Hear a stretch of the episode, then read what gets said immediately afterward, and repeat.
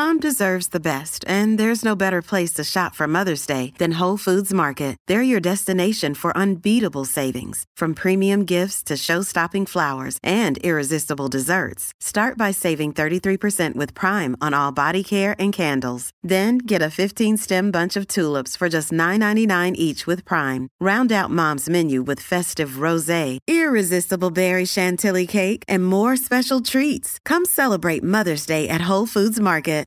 Salisbury, Rhodesia, hoy Zimbabue, abril de 1949. Es medianoche en la antigua posesión británica en África y el magistrado Paul Moss regresa acompañado por su esposa de una recepción. Ya frente al garage de su residencia, el juez comienza a descender de su vehículo cuando escucha un gruñido amenazante.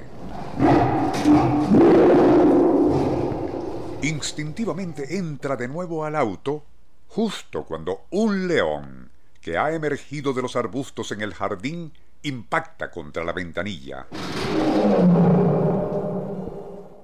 Pero, ¿y qué hace tan peligrosa fiera en un distrito residencial de Salisbury? Nuestro insólito universo. Cinco minutos recorriendo nuestro mundo sorprendente. Solo una semana antes de aquel extraño incidente, el magistrado Moss había condenado al anciano brujo y curandero de cierta tribu local a un año de prisión por haber estado sacrificando aves y otros animales durante rituales de hechicería. Como era reincidente, se le confiscaron además todos sus amuletos, fetiches y brebajes, siendo tal su indignación que lanzó un maledicente conjuro no sólo contra el juez, sino contra toda la municipalidad de Salisbury. Según dicha maldición, feroces leones aterrorizarían a la ciudad y particularmente a las autoridades. Nadie tomó en cuenta aquello, pues y a menos que fuera en el zoológico, no se habían visto leones o nada parecido en los alrededores de la moderna Salisbury en los últimos 100 años. Coincidencia o no, solo tres días después de aquella amenaza del hechicero, ocurrió el episodio narrado al inicio de un león atacando al juez Moss en el jardín de su propia casa.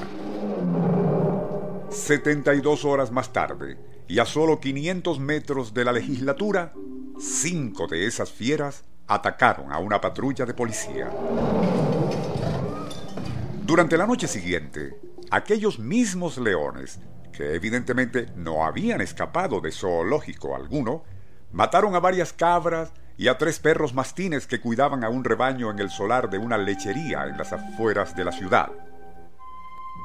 Para entonces, ya los medios se habían ocupado del asunto con titulares recordando aquella maldición del viejo hechicero.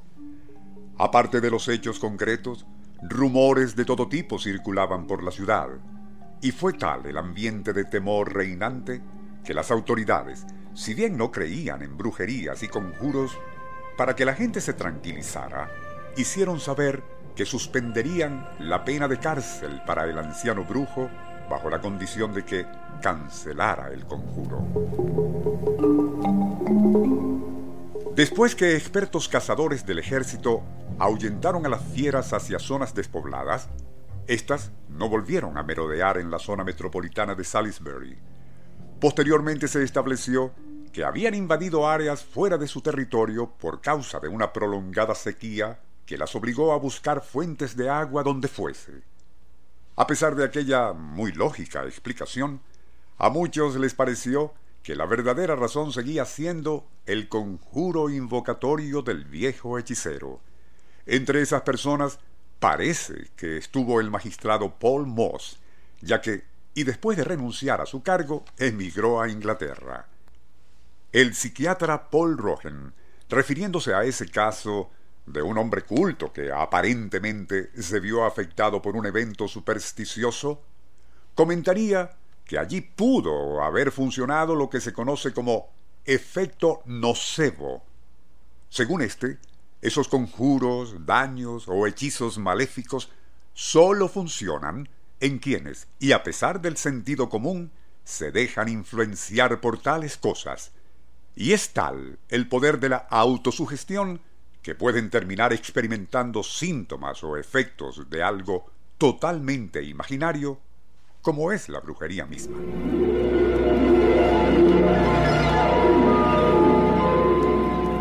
Nuestro insólito universo. Email insólitouniverso.hotmail.com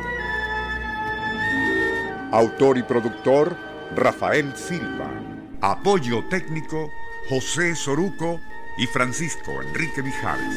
Les narró Porfirio Torres.